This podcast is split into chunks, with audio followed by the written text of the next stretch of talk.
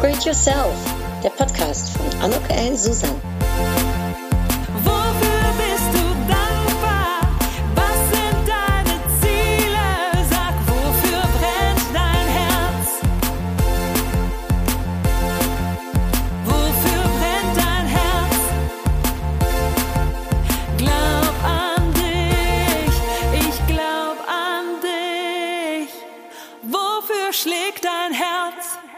Herzlich willkommen zu meinem Podcast Upgrade Yourself. Ich sitze ich hier in Dresden mit der lieben Nancy Niel. Guten Morgen, Anuk. Es ist früh morgens, so wie es mit Unternehmerinnen ist. Äh, busy, busy bee. Äh, Und Early Bird bist du auch, glaube ich, ne? Ja, genau. Das trifft sich. äh, Ich auch. Findest du es okay, Nancy, wenn ich dich ganz kurz äh, vorstelle? Natürlich. Heute also bin ich in Dresden, wie gesagt, im Gespräch mit einer tollen Unternehmerin, mit der Nancy Nielsen. Wir haben uns vor zwei Jahren beim Unternehmerinnenkongress hier in Dresden kennengelernt und da hast du beim Adeli Award den zweiten Preis gewonnen, nicht wahr? Genau. Als Unternehmerin, ja. Die Betriebswirtin hat bereits vor zehn Jahren, also sehr früh, das Unternehmen vom Vater übernommen. Und für alle, die auch aus einem Familienunternehmen kommen, Nancy und ich werden bestimmt gleich darüber sprechen, wie sich das so ergeben hat und wie der Wechsel war.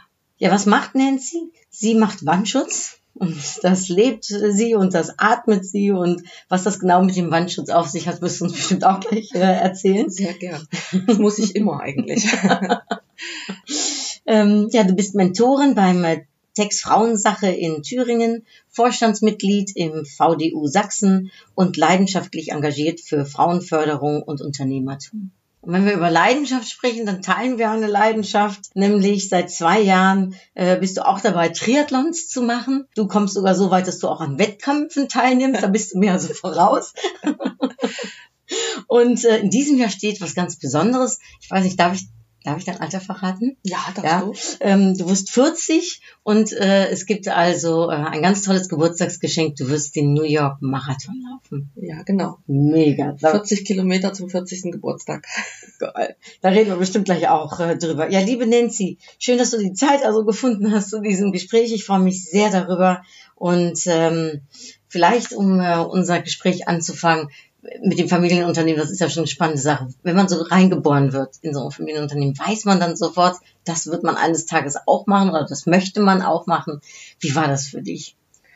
Also ganz reingeboren wurde ich ja nicht. Ähm, ich bin, äh, wie viele, die das jetzt hier vielleicht hören, in der DDR geboren. Das heißt, meine Eltern waren natürlich Angestellte zu DDR-Zeiten. Mhm. Da gab es wenig äh, private Unternehmen. Und dann kam ja die Wende als großer Schlag für die DDR-Bürger. Insofern, dass beruflich alles wegbrach, was bis dahin Bestand hatte. Und äh, meine Eltern waren kurz vor der 50 und äh, standen dann mit einem Schlag wirklich vom Nichts.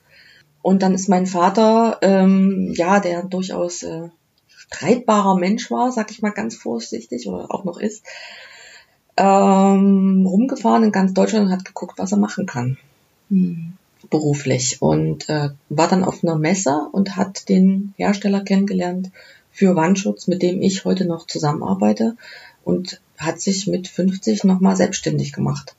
Und wie war das für dich? Also wie, wie hast du den, wie hast du das erlebt äh, mit, äh, ja, mit äh, damals DDR aufgewachsen und dann dem Fall der Mauer? Hast du das bewusst äh, miterlebt und auch was, wie das dann in deiner Familie? Ja, ich habe das sehr bewusst miterlebt und ähm, jetzt, ich erinnere immer noch so eine Szene, wie meine Eltern auf der Couch saßen und diese Nachricht durchs Fernsehen ging, dass jetzt die Mauer geöffnet ist und meine Eltern im ersten Moment ganz furchtbare Angst hatten, dass es Krieg geben wird, weil es ja von den Russen abhing, ob die das tolerieren oder nicht, dass sich Mhm. die Mauer öffnet. Und äh, Da das- warst du dann zehn Jahre Neun alt? war ich. Neun. Genau.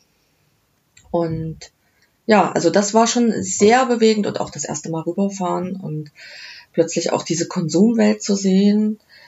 Ähm, ja, und ansonsten, ich kann mich jetzt eigentlich nicht erinnern, dass ich so große Angst hatte. Also ich habe das alles ganz spannend gefunden Mhm. und aufgenommen und die ganzen Veränderungen. Ich war dann der erste Jahrgang, der Englisch hatte. Wir hatten kein Russisch mehr. Da habe ich mich ehrlich gesagt drüber gefreut.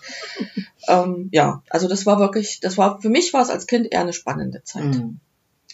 Ja, und dann, äh, meine Mutter war dann eine Zeit lang arbeitslos, äh, hatte noch das Angebot, die äh, Filiale in Lobenstein zu übernehmen, als AOK, also bei der AOK die Filialleitung zu übernehmen und hat sich dann aber dagegen entschieden und hat gesagt, okay, sie macht bei meinem Vater sozusagen den Büroteil, weil das mein Vater A hätte zeitlich gar nicht schaffen können und B äh, auch nicht gekonnt hätte. Und ab 92 ungefähr haben die dann ähm, äh, mit Halbo Nielsen damals gegründet. Ja, also so richtig angestartet, sag ich mal. Und ab da war es nur noch Arbeit. Also meine Eltern haben wirklich, von denen habe ich gesehen, wie man äh, 24-7 arbeitet. Die, haben, die ersten drei Jahre haben wir keinen Urlaub mehr gemacht, Hm. weil das wirklich nur noch Aufbauarbeit war. Wie war das für dich? Ja, das habe ich manchmal, hat mich manchmal echt genervt als Kind und ich habe mal gedacht, bei meinem Kind mache ich das mal anders. Hat super gar nicht geklappt. Aber grundsätzlich, du hattest ja noch eingangs die Frage gestellt, weiß man dann, ob man das machen möchte? Mhm. Und das muss ich tatsächlich sagen, das wusste ich mit zwölf. Wusste ich, das ist genau mein Ding. Ich fand es immer so spannend. Ich bin so gerne auch mit meinem Vater mitgefahren und habe ihm quasi über die Schulter geschaut.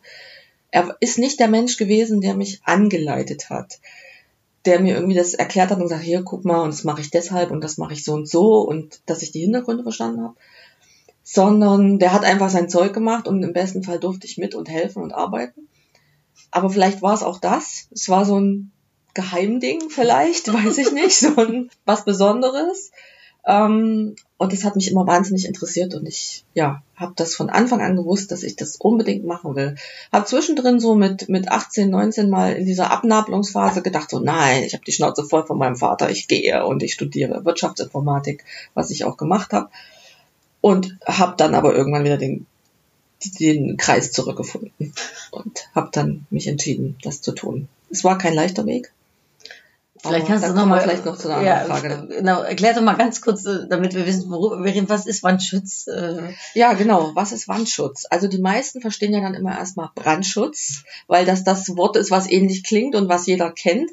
Aber ich habe tatsächlich nichts mit Brandschutz zu tun, sondern Wandschutz, wie die Wand und der Schutz. Und es macht auch nichts anderes, als die Wand zu schützen, Mhm. nämlich im Innenbereich vor Schmutz, Kratzern und Zerstörung. Das ist ganz einfach. Die meisten kennen es aus dem Krankenhaus, Altenpflegeheim, öffentlichen Einrichtungen, überall, wo viele Menschen an Wänden vorbei müssen oder Dinge, Essen, Wagen, Betten, Rollatoren, Rollstühle, ähm, kleben wir so ganz dünne Kunststoffplatten hin, die schön aussehen und die die Wand einfach davor schützen, dass er nicht verkratzt und kaputt geht.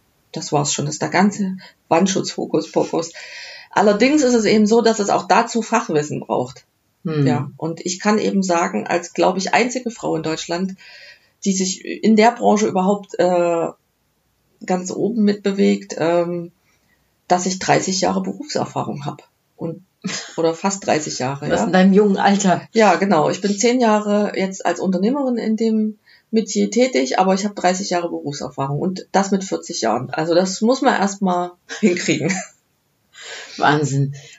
Du hast das sofort gemerkt. Äh, ich würde ja nochmal ganz kurz denken, das bindet dich dann mit deinem Vater, weil ihr dann ja die gleiche Liebe letztendlich äh, habt. Wie war das dann auch so, dass es, ich sag jetzt mal, dieser Wechsel so, dein Vater sich gefreut hat, dass du das äh, übernimmst, dass ihr das gemeinsam vielleicht auch noch eine Zeit gemacht habt? Ja, das war eben leider gar nicht so. Mein Vater ist so der klassische Patriarch. Ähm, jetzt, wo ich selber zehn Jahre Unternehmerin bin und so viel Kraft und Energie in mein Unternehmen gesteckt habe und ich ja auch merke, dass man ein Unternehmen nach sich selber auch formt, seine eigenen Ideen einbringt. Das ist, es wird zum Baby. Mhm. Kann ich verstehen, dass es ihm sehr schwer gefallen ist, es loszulassen. Die Art und Weise, wie er es mit mir, äh, ja, wie das gelaufen ist, ja, das war nicht schön, aber ich habe einen Haken dran gemacht. Mhm. Ähm, wir haben es dann letztendlich so gelöst. Also ich bin sehr, sehr hartnäckig dran geblieben, weil ich das unbedingt machen wollte. Wenn ich das nicht gewesen wäre, hätte es nicht funktioniert. Ja, was braucht es in so einer Situation? Also vielleicht, ne, weil ich habe ja auch Zuhörer und Zuhörerinnen, ne, die Ja. manchmal berufliche Herausforderungen haben, äh, die nicht immer die ne, Umstände einfach sind. Was Ja. sagst du, was, was braucht es, um, um durch so eine schwierige Zeit zu kommen? Das ist also es ist ganz schwierig, weil es natürlich immer sehr individuell ist. Mhm. Ich würde sagen, in meinem Fall war es einfach so, dass ich mich für diesen Weg entschieden hatte. Es war mein Plan A und es gab einfach keinen Plan B. Ja, also es war einfach immer so, okay, Problemlösung, Problemlösung. Und so bin ich durchgegangen und ich wusste nicht, was ich hätte sonst machen sollen. Ja, und dann bin ich diesen Weg halt einfach gegangen und habe es durchgehalten. Mhm. Ob es jetzt unbedingt für jeden der richtige Weg ist, ich weiß es nicht.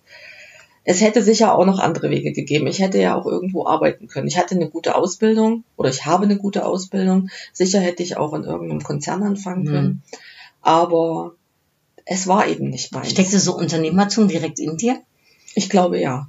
Ich glaube ja. Das ist Was, was sind so die Vorteile Also für die Leute, die vielleicht gerade sich jetzt entscheiden, soll ich in, in äh, äh, ja, Konzern oder mittelständisches Unternehmen oder soll ich Unternehmerin sein? Was, was wäre dein Aufruf, warum man Unternehmerin sein soll? Also ich, ähm, ich glaube, man, man spürt es in sich und wer wirklich Gestaltungsfreiheit haben möchte, Mhm. wer einen gewissen Samen in die Gesellschaft tragen möchte, seine eigenen Werte und Vorstellungen, der sollte Unternehmer werden, Mhm. weil das ein Platz ist, wo du das tun kannst. Und ich nutze das auch aktiv, indem ich quasi eine kleine Mikrogesellschaft habe in meinem Unternehmen, in dem ich, in, in die ich meine Werte versuche einzutragen.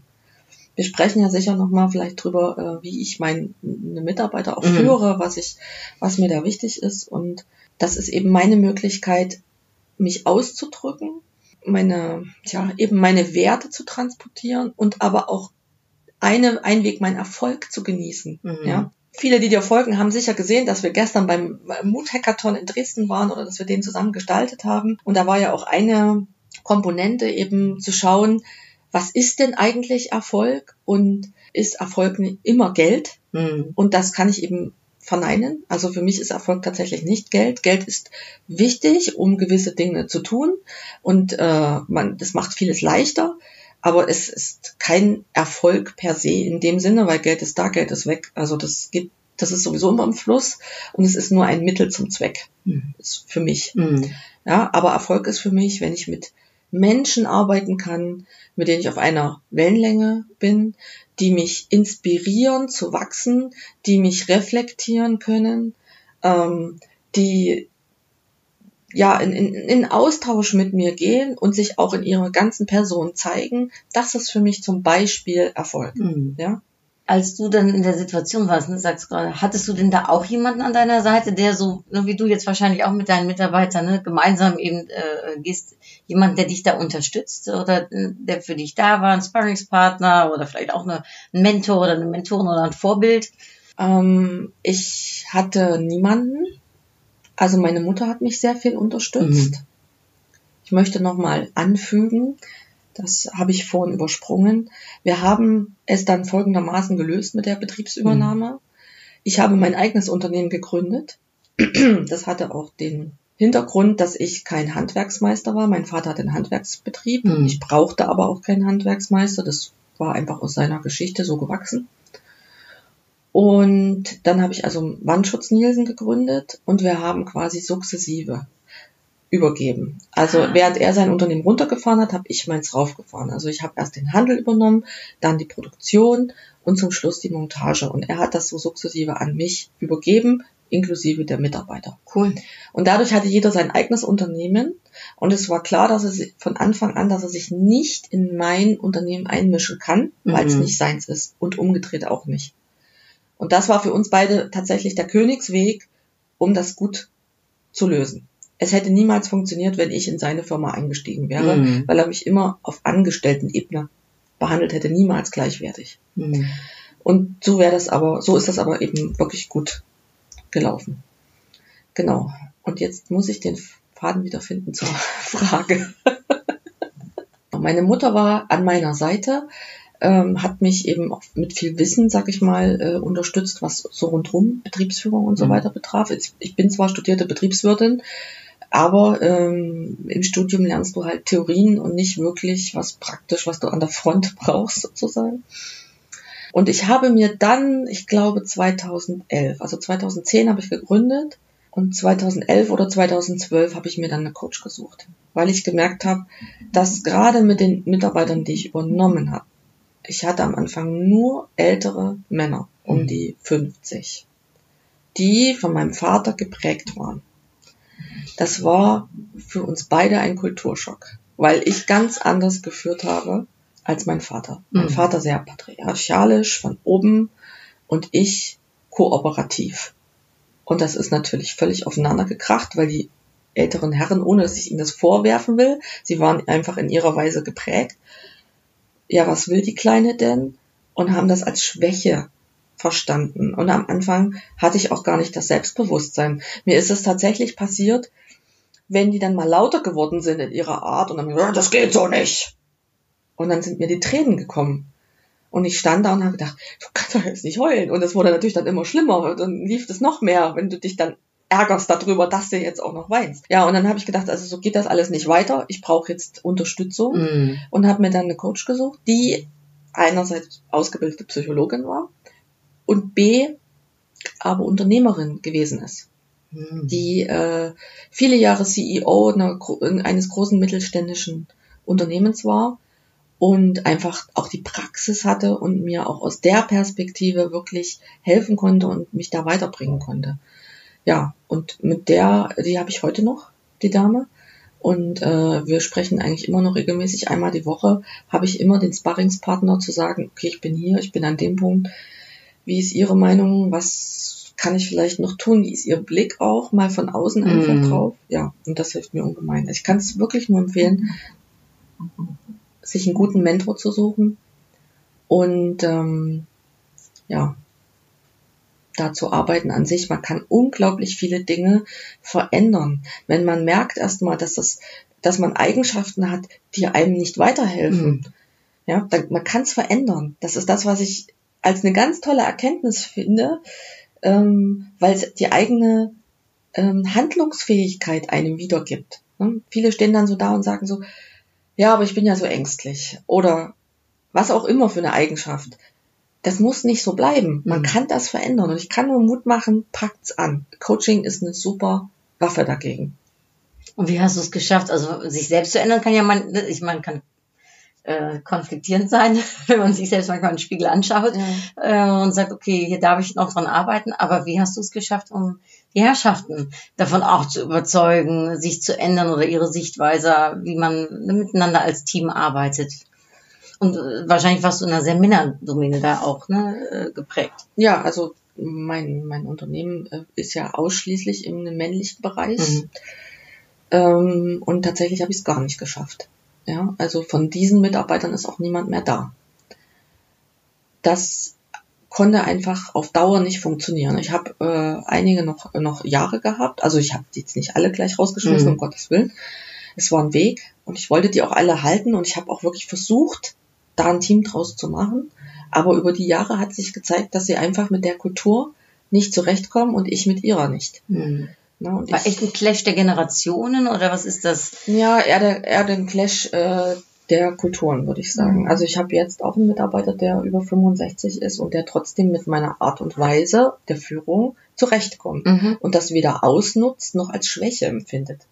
Ne? Also ich muss einfach natürlich, wenn ich jemanden sage, ähm, ich schätze deine Expertise als Mitarbeiter, ich schätze deinen Rat, ich lasse dir die Freiheit, deine Arbeit selbst zu organisieren, dann ist es auch eine Vertrauensbasis, auf der ich arbeite. Und dieses Vertrauen muss mir insofern wieder zurückgezahlt werden, dass ich mich dann darauf verlassen kann, Mhm. dass das nicht ausgenutzt wird. Und ich muss sagen, ich bin beklaut worden, ich bin angebrüllt worden, es ist die Arbeit verweigert worden. Ähm, also es sind die diversesten Vorkommnisse gewesen, die mich dann auf meinem Weg irgendwann gezwungen haben, Konsequenzen zu ziehen. Weil das natürlich auch dem Unternehmenszweck schadet. Mhm. Also wir sind ja kein Wohlfahrtsunternehmen. Wir müssen schon Geld verdienen. Ja, aber ich möchte, dass dieses Geld verdienen, dieses gemeinsame eben ein Teil des Lebens ist, der Freude macht. Ich möchte nicht, dass meine Mitarbeiter früh um acht auf der Matte stehen und sagen so, äh, jetzt muss ich schon wieder auf die Arbeit. Oder Sonntagabend, äh, morgen ist schon wieder Montag. Also ich meine, wir haben alle so ein gewisses, ach, das Wochenende hätte gerne noch einen Tag länger sein können. Aber grundsätzlich freuen wir uns alle auf unsere Arbeit, sind gern als Team zusammen und so möchte ich das haben. Und das habe ich tatsächlich in diesen alten Mitarbeitern, alt im Sinne von, auch dass ich sie von meinem Vater übernommen habe, äh, nicht hinbekommen. Und wie hast du dir da, also hört sich schwer für mich an, vor allem wenn man noch auch jung ist, ne? Ähm, wie hast du dir deine Freude beibehalten? Oh, ähm, ja gut, ich bin grundsätzlich ein sehr äh, positiver Mensch. Mhm. Ich habe mir irgendwann mal überlegt, eigentlich stehe ich immer so mit 100% Freude morgens auf und über den Tag wird es dann langsam nach unten gedrückt. Es war tatsächlich einfach ein Weg, erstmal, das, das ist auch so eine Zusammenfassung, die ich für mich heute treffe, dass ich sage, ich habe eigentlich als Selbstständige angefangen und musste in Anführungszeichen über die Jahre zur Unternehmerin reifen. Das ist tatsächlich ein Unterschied. Ja, wo ist der, wo besteht der drin? Selbstständig sein bedeutet für mich, dass ich äh, selbst und ständig tatsächlich arbeite und, und erstmal mich um den Aufbau meines Geschäftes drehe und, und darum bemühe, Mhm. dass das überhaupt hochzukriegen und auch zu verstehen, was ich da mache. Mhm. In allen Facetten. Ja, zu verstehen, was mache ich vor dem Kunden, zu verstehen, wie funktioniert ein Unternehmen, was muss ich alles können. Alles, was dazugehört rundherum, das ist erstmal Selbstständigkeit. Und ein Unternehmen aufzubauen, bedeutet Strukturen zu schaffen, Teams zu schaffen, Mitarbeiter zu führen und nicht mehr so sehr als Sachbearbeiter im Unternehmen selber tätig zu sein, Mhm. sondern sich an die Spitze zu setzen und zu führen und auch eine Strategie für dieses Unternehmen zu bauen. Und zu schauen, dass alles darauf hinausläuft, dieses Ziel, diese Strategie auch zu verfolgen und bei der Vision irgendwann anzukommen. Mhm. Ja, Ziele auf dem Mond, du landest auf jeden Fall bei den Sternen. Ach, wie schön. Ziele auf dem Mond und du landest bei den Sternen, den kenne ich noch nicht. Das ist ja ein schöner Satz. Jetzt hast du eben in einem Nebensatz erwähnt, dass du äh, ein, also ein Kind hast, du hast einen Sohn. Ja. Dann bist du auch noch Mutter geworden. Also da, darf ich dich darauf ansprechen, weil Ja. das ist ja, ich kann mir vor, also mega Vorbild. Du hast ein eigenes Unternehmen. Du bist Mutter. Wie hast du das, wie hast du das geschafft? Und äh, ja, um äh, all den Mut zu machen, die äh, Familie und äh, und Beruf äh, miteinander vereinen, vor allem auch noch Unternehmerschaft miteinander vereinen. Wie geht das? ja, das war gar kein Mut. Das war, als ich den, als ich schwanger geworden bin, 2008, war ich zwar in Vorbereitung auf das Unternehmen, aber ich war auch ganz völlig naiv, was Kinder betrifft. Ich habe gedacht, ja, das ist, geht alles so weiter wie vorher, nur halt mit Kind. Das Kind läuft mit. Also von meiner Mutter hatte ich so den Eindruck vermittelt bekommen, es geht alles mit Kind. Sie hat mir immer erzählt, wie meine Kindheit war. Nancy, du standest im, im, im Kinderbettchen, also man kann doch aus dem Kinderwagen dieses Oberteil dann immer so abmachen und da lag ich drin und da stand ich auf der Bank und da hat sie währenddessen ihre Betriebswirtsprüfung abgelegt. Und der Lehrer hat immer nur mal so reingeguckt und ich hätte immer ganz brav geschlafen. Und da habe ich gedacht, super, das mache ich alles genauso. Der steht dann einfach bei mir auf dem Schreibtisch und der schläft und ich arbeite, das läuft. Ja, dann hat aber kam mein Sohn und hat äh, Wie alt warst du da? also da war ich, als er kam, 28. 2008. Also 2007 war ich schwanger und 2008 habe ich ihn geboren. Natürlich ein Schaltkind. Also am 29. Februar geboren. Das Nein. hätte mir schon zu denken geben sollen. und er hat dann auch gemeint, dass das alles ganz anders laufen muss. Er war nämlich ein Schreibaby. Und ich habe die ersten drei Wochen abwechselnd mit meinem damaligen Mann auf der Couch verbracht. Immer hatte einer das Baby in der Hand und saß da und schlief quasi so halb im Sitzen, damit dieses Kind nicht schrie und während der andere dann mal eine Stunde geschlafen hat. Ja. Er ist groß geworden, er ist ein toller Junge geworden, aber es war äh, zum Teil ganz schön herausfordernd, zumal ich mich auch 2011, also wirklich auch ein Jahr nach dem Selbstständigmachen auch getrennt habe von meinem damaligen Mann. Und äh, wir haben das alles in Frieden gemacht und wenn es ums Kind geht, stehen wir zusammen wie eine Mauer. Also ich könnte tatsächlich mein Unternehmertum auch nicht so leben, wie ich es heute lebe, wenn ich nicht seine hundertprozentige Unterstützung hätte, Mhm. was unseren Sohn betrifft. Aber es, es, ja, also es waren schon harte Zeiten dabei. Also ich habe zum Beispiel das dann so gelöst, auch in der Anfangszeit, ich bin vier Uhr morgens aufgestanden, habe bis um sechs gearbeitet, habe dann meinen Sohn geweckt, habe den fertig gemacht für den Kindergarten. Dann hat mein Ex-Mann ihn abgeholt, hat ihn zum Kindergarten gebracht. Dann hatte ich eben meinen normalen Arbeitstag in der Zeit. Und nachmittags um vier habe ich ihn dann vom Kindergarten abgeholt. Dann war Kinderzeit. Und wenn er dann im Bett war, 20 Uhr, dann habe ich nochmal gearbeitet. So. Also das ist schon ein anderer Tag, als wenn ich nur in Anführungszeichen arbeiten gehen würde. Ist da noch Zeit für Privatleben? Also irgendwie, wenn ich das jetzt so höre, dann denke ich ja, das ist dann bestimmt natürlich von Arbeit und in der Tat Familie dann in dem Moment. Also Privatleben. Da, Privatleben ist eine Frage der Definition. Zeit für mein Kind hatte ich. Ich hatte auch Zeit für Partnerschaft. Ähm, ich habe aber eben zum Beispiel ganz, ganz wenig Hobbys gehabt. Mhm.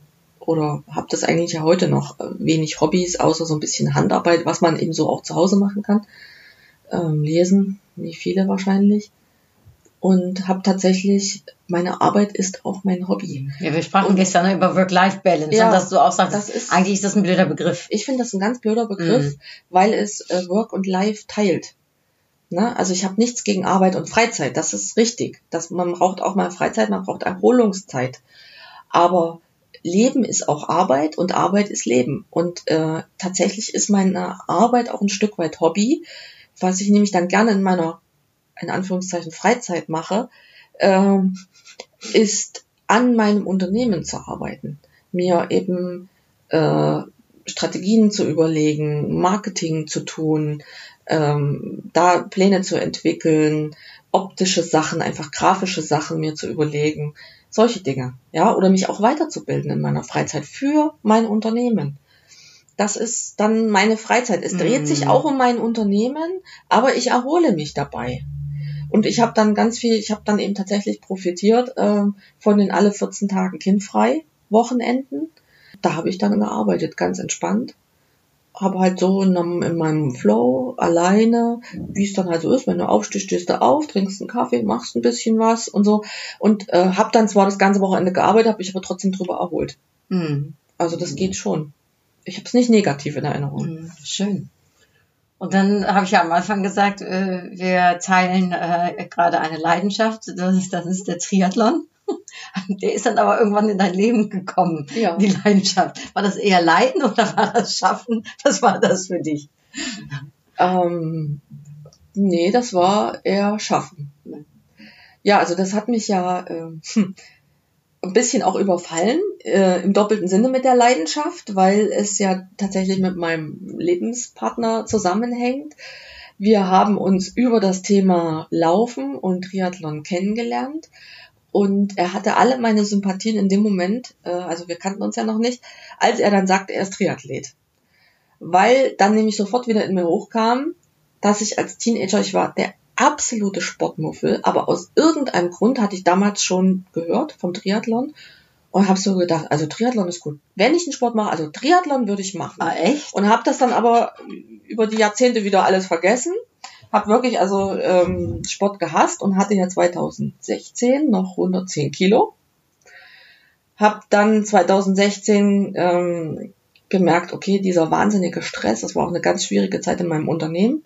Ähm, plus Übergewicht ist keine gute Kombination, um äh, leistungsfähig zu sein und, und um auch mit diesem Stress auch umgehen zu können. Und bin in meiner Verzweiflung dann ähm, spazieren gegangen. Also es war wirklich so eine Phase, wo, wo ich das Gefühl hatte, ich stehe auch kurz vor der Insolvenz, Mhm. weil einfach so viele schwierige Themen da aufeinander geprallt sind, dass ich die Lösung noch nicht sehen konnte.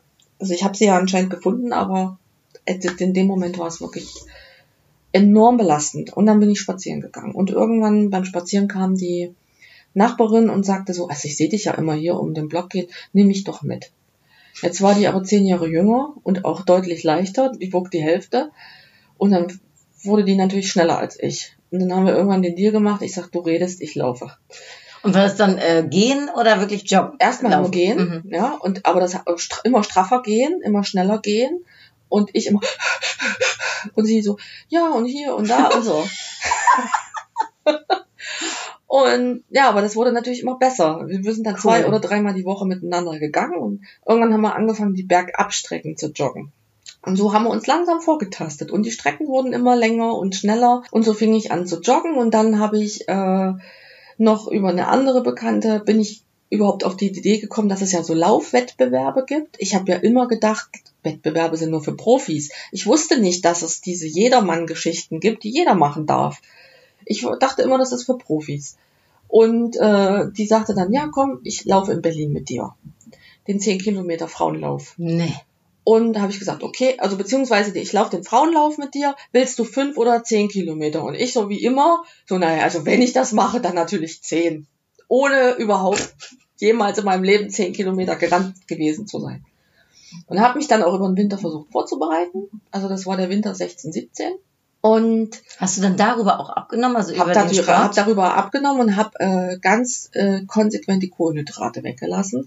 Es ist tatsächlich das, was bei mir, wenn ich es durchhalte, am besten funktioniert. Also ich habe irgendwie eine Kohlenhydrateallergie. Mhm. Ich beschreibe das mal so. Also ich kann wirklich nur sagen, esse ich Kohlenhydrate, bleibt das komplett in meinem Körper. Esse ich Fett und Eiweiß, nehme ich jeden Tag ab. Warum das so ist, ich kann es nicht erklären, bei Mhm. mir funktioniert das so. Aber wie gesagt, ich muss mich halt dran halten. Ja, habe mich dann versucht, über diesen Winter vorzubereiten. Und ähm, dann ist es bei uns aber so, dass der Winter eben trotzdem sehr spät nochmal wiederkommt. Also der kommt dann meistens im März, April nochmal richtig heftig zurück mit Glatteis und allem drum und Mhm. dran. Und dann konnte ich, der Lauf war äh, 20. Mai. Und dann konnte ich mich so kurz vorher nicht mehr so richtig vorbereiten. Und war dann nochmal laufen und habe darüber einen Post über Facebook gemacht, dass ich jetzt nicht vorbereitet, also ich bin, habe diesen Lauf gemacht und ich bin nicht richtig vorbereitet und ba ba ba ba ba. Und hatte im Januar den Unternehmerinnenkongress, bei dem wir beide uns kennengelernt haben und hatte da ja auch ganz viel Netzwerkkontakte Mhm. gemacht in Dresden beruflich, die ich natürlich auch auf Facebook alle befreundet habe. Und über dieses Netzwerk ist dieser Post dann irgendwie bei meinem Lebenspartner angekommen.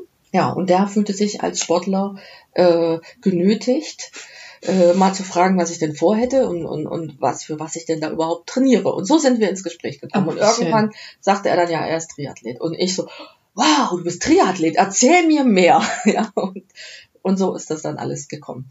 Und dann hat er natürlich gesagt, ja, es ist überhaupt gar kein Problem. Es gibt übrigens auch jedermann Triathlon, weil Triathlon war natürlich für mich, auch wie für die meisten, Ironman Hawaii. Mhm. Ja, das war, es gab nichts anderes. Und ich sage, ach, da gibt's auch kurze Strecken? Ja, da gibt's auch kurze Strecken. Ach so, na dann probiere ich das auch. Und dann muss ich aber sagen, mir ging's tatsächlich ähnlich wie dir. Ich hatte mich im selben Jahr 2017 noch für Erfurt angemeldet, jedermann. Und was ist mir passiert? Ich bin natürlich krank geworden. Mhm. Und da ist der erste nämlich auch ins Wasser gefallen. Und ich musste auch ein Jahr warten, bis ich den ersten dann machen konnte. Und tatsächlich hat's aber dann auch funktioniert. Also bleib bitte dran. es wird. Und ich äh, kann fast vermuten, dass, also entweder sagst du nie wieder oder du hörst nicht mehr damit auf. Es gibt nur die zwei Möglichkeiten. Wie ist es bei dir gewesen? Ich möchte nicht mehr damit aufhören. Und obwohl ich ja eine ganz krasse Freiwasserangst habe, ähm, also für die, die das nicht wissen, äh, Triathlon, Schwimmen, Radfahren, Laufen. Und das Schwimmen findet immer im Freiwasser statt oder also in 99 Prozent der Fälle in irgendwelchen Seen, Flüssen, keine Ahnung, Hafenbecken. Und ich habe von Kindesbeinen an so eine Angst, in, in Wasser zu schwimmen, wo ich nicht weiß, was unter mir ist. Ich bin die totale Wasserratte. Ich schwimme sehr gerne im Schwimmbecken. Ich schwimme auch in der Ostsee, wo ich den Boden sehen kann. Also überall, wo ich sehe, was da unter mir ist, ist alles gut.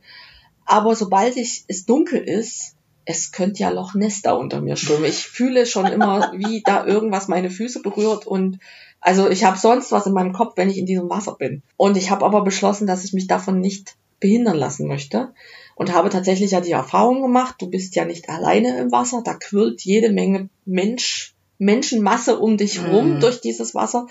Und dadurch, dass ich die langsamste bin mit, äh, habe ich immer das Glück, ich habe immer das DLRG-Boot neben mir und das gibt mir total Sicherheit. Dann höre ich die immer reden, wenn, weil die langweilen sich natürlich mit der letzten da mit äh, rudern zu müssen oder ne, es ist meistens entweder sind die auf solchen Longboards, diese diese Mhm. Stand-up-Paddeln-Dinger oder die haben ein Nein, richtiges cool. der richtiges Boot. Ja, ja, das wusstest, weißt du ja nicht, wenn du es noch nie Mhm. gemacht hast, weißt du ja nicht, dass da ganz viel DLRG im Wasser ist, die ja gucken müssen, dass die, dass die Sportler nicht ertrinken. Ne? Und da ist wirklich ganz viel Sicherheit. Und sobald du die Hand nehm- hebst, sind die bei dir. Und äh, ja, wie gesagt, also die, die natürlich vorneweg die sind, die haben jetzt nicht das Glück, dass die dann Mhm. individuell wie ich bis zum Schluss betreut werden. Also ich werde immer bis zum Ufer gebracht. Es hat seine Vorteile, das könnte langsam mir zu sein. passieren. Ja, das mir Ja, entweder schwimmt man in der Masse mit, dann ist man umschützt von den anderen Schwimmern, oder man ist der Letzte und hat dann das Boot. Also es kann nichts passieren im Grunde. Es ist eine reine Kopffrage, abgesehen davon, dass wir ja eigentlich auch alle wissen, nee, es gibt ja Loch auch Ness kein Loch nicht. Ness. Also ja. zumindest nicht in Deutschland. Ja, aber es reicht ja auch ein großer Karpfen. In. Schottland. Aber das ist doch ein Unterschied, ob du jetzt, ich sag mal, sieben Kilometer läufst, ne, oder fünf oder zehn, ne, Ja. oder ob du 40 Kilometer läufst. Also wie jetzt äh, der Marathon zum 40. Das ist tatsächlich ein Unterschied und ich bin genauso gut vorbereitet wie auf den 10 Kilometer Lauf. Also was ich gemacht habe, ich bin letztes Jahr 50 Kilometer gewandert. Ich habe diesen Megamarsch mitgemacht. Mhm. Und da muss ich sagen, ich habe da die Erfahrung für mich gesammelt, dass diese Strecke als solches schaffbar ist. Ob rennend oder gehend, sei jetzt erstmal dahingestellt.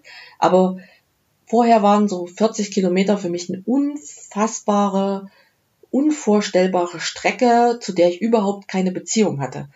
Und wenn du die einmal gegangen bist, zu Fuß, hintereinander weg, dann weißt du, ah, okay, das ist tatsächlich schaffbar. Ja, also ob ich diese Strecke jetzt durchrennen werde, das sei mal dahingestellt. Aber ich werde diese Strecke auf jeden Fall schaffen. Ich werde da am Ziel ankommen. Es ist halt die Frage, wie viele Stunden ich dafür brauche. Ich bin jetzt so weit, dass ich sagen würde, ich werde es schaffen, 20 Kilometer rennen zu können. So weit bin ich vorbereitet, aber ob ich die 40 jetzt schaffe, das kommt wahrscheinlich auch auf meinen Kopf an. Ich glaube, es macht ganz, ganz viel Hm. tatsächlich der Kopf. Und äh, ja, mein Gino, der wird das ungefähr in, also Gino ist mein Partner, der wird das ungefähr in dreieinhalb Stunden rennen. Wow. Äh, wir haben ausgemacht, er geht dann erstmal in Ruhe ins Hotel, duscht sich, schläft zwei Stunden und kommt dann entspannt, um mich abzuholen, wieder zurück. Das könnte bei mir auch so ungefähr. Ja, aber das hat den Vorteil, dass ich dann auf jeden Fall abgeholt werde, entspannt. Wahnsinn. Ja, Kann mich dann cool. wahrscheinlich ins Hotel tragen. Hast du davor oder danach Geburtstag? Also hast du auch Geburtstag um die Ich habe danach Geburtstag, also am dritten ist der Marathon und am sechsten habe ich Geburtstag. Ah, den feierst dann auch in New York. Und den, genau, wir haben das so verlängert, dass wir am siebten dann nach Hause fliegen. Das war so mein. Und auch dazu hatte ich komischerweise als Kind eine Vision. Ich weiß nicht, ob ich mir jetzt nachträglich einfach die Vision ermöglicht habe oder ob das Leben das so wollte. Das kann ich jetzt nicht sagen. Aber ich habe mich als Kind immer in einem, in einem Hochhaus äh, meinen 30. Geburtstag feiern sehen. Jetzt ist es der 40. Aber mal gucken. Also ist ganz spannend, dass ich als Kind schon diese Vision habe, wie ich ganz oben stehe über New York und auf die Skyline von New York runter gucke. Nee. Ja, äh, du sprichst was Schönes an, weil du weißt ja, mein Podcast, also wenn, wir, wenn ich im Interview bin, heißt dann die Episode ne, äh, Podcast an mein jüngeres Ich. Ja. Jetzt sprichst du dein jüngeres Ich Ja. an. Ähm, Wenn du mit dem Wissen, was du heute hast, wenn du die kleine Nancy, wenn du dir zusprechen könntest äh, zu einem bestimmten Moment äh, äh, in deiner in deiner Jugend oder in deiner Kindheit, vielleicht magst du uns sagen, zu welchem Zeitpunkt du der kleinen Nancy zusprichst, was würdest du ihr raten, zu welchem Augenblick? Ja, ich würde, glaube ich, das Alter zwischen 10 und 15 wählen, weil das für mich ähm, persönlich, was meine Persönlichkeit betrifft, betr äh, betrifft oder betraf, äh, eine sehr, sehr schwere Zeit war der, der Findung. Ich bin als Kind immer angeeckt, weil ich sicher auch durch meinen Vater, ich musste sehr früh erwachsen werden. Dann ist es auch so, meine Eltern sind deutlich älter als normale Eltern. Ich bin in, das war die zweite Ehe meiner Eltern. Ich bin also ein Nachzügler und meine Mutter war selber 37, als sie mich bekam. Das war zu DDR-Zeiten komplett unüblich. Die Mhm. anderen Eltern waren irgendwas äh, Ende 20 und ähm, hatten dem Sinn in dem Sinne auch eine Erziehungseinstellung und meine Mhm. meine Eltern waren da sozusagen in Anführungszeichen noch sehr altmodisch. Und so habe ich mich natürlich auch verhalten und bin immer rausgestochen und war auch in so einer, damals schon in so einer Findungsphase mit mir selber zwischen diesen, ich will gesehen werden, ich will mitspielen und äh, aber auch schon diesem sehr erwachsenen Denken. Und da bin ich, wie gesagt, immer wieder angeeckt und bin auch gemobbt worden und hatte es zu Hause nicht leicht, habe mich da nicht so verstanden gefühlt von meinem Vater, habe mit meiner Mutter aber gleichzeitig sehr intellektuelle Gespräche geführt. Und ich würde mir, glaube ich, in dieser Zeit heute raten, äh, mich mehr selbst anzunehmen und mich selbst mehr zu lieben. Ja, dass das, dass ich wirklich gut war, wie ich war und auch gut bin, wie ich heute Mhm. bin. Weil das hat, glaube ich, nachhaltigen Schaden hinterlassen, diese Zeit, wo ich sehr lange gebraucht habe, diesen Schaden wieder zu heilen. Mhm. Vielleicht war es auch notwendig und gut, man weiß das ja alles nicht, aber das war auch vieles, was ich in der, in der Coaching-Zeit ähm, dann wirklich bearbeiten musste. Erstmal zu, zu sagen, doch, ich bin gut, wie ich bin, weil das auch einer der Auslöser war, warum ich dann eben weinend vor meinen Mitarbeitern stand, dass ich mich persönlich sofort angezweifelt habe, Mhm. dass ich sofort davon ausgegangen bin, ich mache etwas verkehrt. Meine Wünsche sind an dieser Stelle falsch. Die anderen sind die, die richtig Mhm. sind. Und das war das, was ich ähm, wirklich dann mir hart erarbeiten musste. Also ich, wie gesagt, an mein jüngeres Ich, ich würde sagen, du bist gut, wie du bist. Bleib so, leb das Leben, genieß es.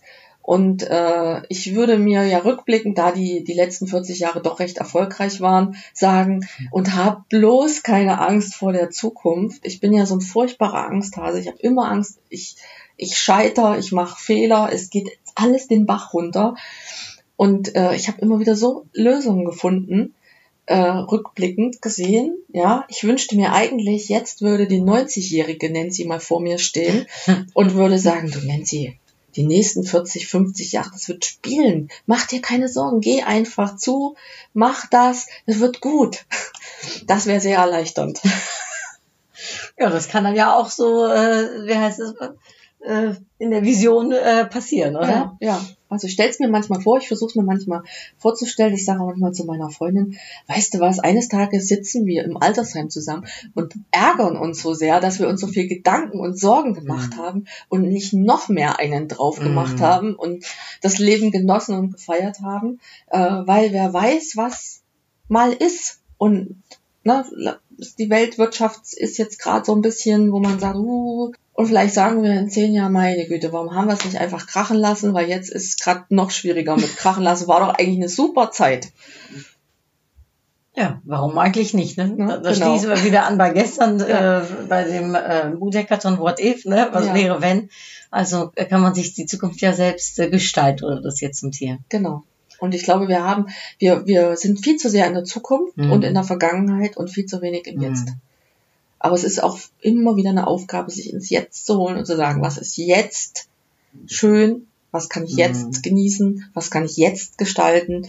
Ich habe es auch gestern kurz angesprochen, so der Unternehmer neigt ja auch immer dazu zu sagen, so wenn der große Durchbruch kommt. Ich bin immer kurz vom großen Durchbruch und wenn der erst da ist, dann wird alles gut und man schiebt diesen großen Durchbruch wie eine Möhre vor sich her und rennt der immer hinterher. Dabei ist der große Durchbruch eigentlich immer jetzt. Ja, man, es geht einem ja gut und es wird ja auch irgendwie jedes Jahr ein bisschen mehr, ein bisschen besser oder zumindest ein bisschen anders besser. Ähm, und man wartet auf irgendwas Fiktives, Schwachsinniges eigentlich, ähm, macht sich damit völlig verrückt. Darf ich dich, diese Achtsamkeit, das und jetzt und hier, darf ich dich äh, zum Ende unseres Gesprächs dir ein paar kurze Fragen stellen, äh, mit knackigen Antworten. Äh, und die erste, nämlich, die mir dann da einfallen würde, hast du ein Lebensmotto, was dich begleitet im Jetzt und hier. Ich habe zwei Lebensmottos und zwar einmal mit ganzem Herzen bis zum Schluss. Und das andere habe ich ja auf meinem Arm stehen. Also das mit ganzem Herzen bis zum Schluss sollte eigentlich hier oben auf meinen rechten Oberarm. Dir zeige ich jetzt meine Tattoos. Ich habe beide Unterarme tätowiert. Auf dem rechten Unterarm steht mein ähm, Taufpsalm. Das ist mir von meinem Pfarrer zur Taufe gegeben und ich habe mich erst mit 25 taufen lassen. Und wie ist der jetzt, äh, für die, die es nicht sehen Du stellst meine Füße auf weiten Raum und ich finde den so enorm passend, dass ich mir das hab tätowieren lassen. Und das zweite Lebensmotto steht auf meinem linken Ober äh, Unterarm, Trust the Process. Also das steht für mich für den Prozess Vertrauen, also im Grunde dem Leben Vertrauen. Schön. Eigentlich das, was wir gerade auch gesagt Genau. haben. Ne? Und äh, rückblickend, wenn du schaust, was, was ist für dich dein größter Erfolg gewesen? Mein Sohn. Das kann ich ganz aus der Pistole. Das ist tatsächlich mein größter Erfolg. Wenn sie mir alles wegnehmen würden, sozusagen, aber das, was, dass ich dieses Kind bekommen habe und wie er auch geworden ist und wie er vielleicht noch wird, ähm, das ist mein größter Erfolg. Schön. Auf was, vielleicht ist das die gleiche Antwort, aber auf was möchtest du nicht mehr verzichten? Auf die Freiheit ähm, der Gestaltung als Unternehmerin. Mhm. Das ist für mich tatsächlich die, die größte Lebensfreude. Und dann wäre meine letzte Frage, hast du Vorbilder? Also äh, du gibst ja selbst auch Mentoring, ne? du bist ja selbst auch Vorbild äh, für viele Frauen äh, und hilfst Frauen dabei. Äh, na, ich glaube, du spezialisierst dich ne, auf Frauenunternehmerinnen. ja, ne? ja. ja, Ähm, weil ich glaube, dass äh, Frauen es ja tatsächlich in vielen Bereichen schwerer haben. Ja, also ich bin, bin da jetzt nicht fanatisch im Frauenkampf unterwegs, aber aus meiner eigenen Erfahrung weiß ich, dass äh, weibliche Unternehmerinnen das trotzdem an vielen Stellen nochmal schwieriger haben, weil eben auch die Vorbilder fehlen, weil auch die Strukturen zum Teil fehlen und dann auch die Doppelbelastung ist mit Kindern. Ja, also viele Unternehmerinnen haben dann auch Kinder und wissen manchmal ganz konkret nicht, wie sie das unter einen Hut Mhm. kriegen sollen, haben auch diese wahnsinnigen Ansprüche an sich.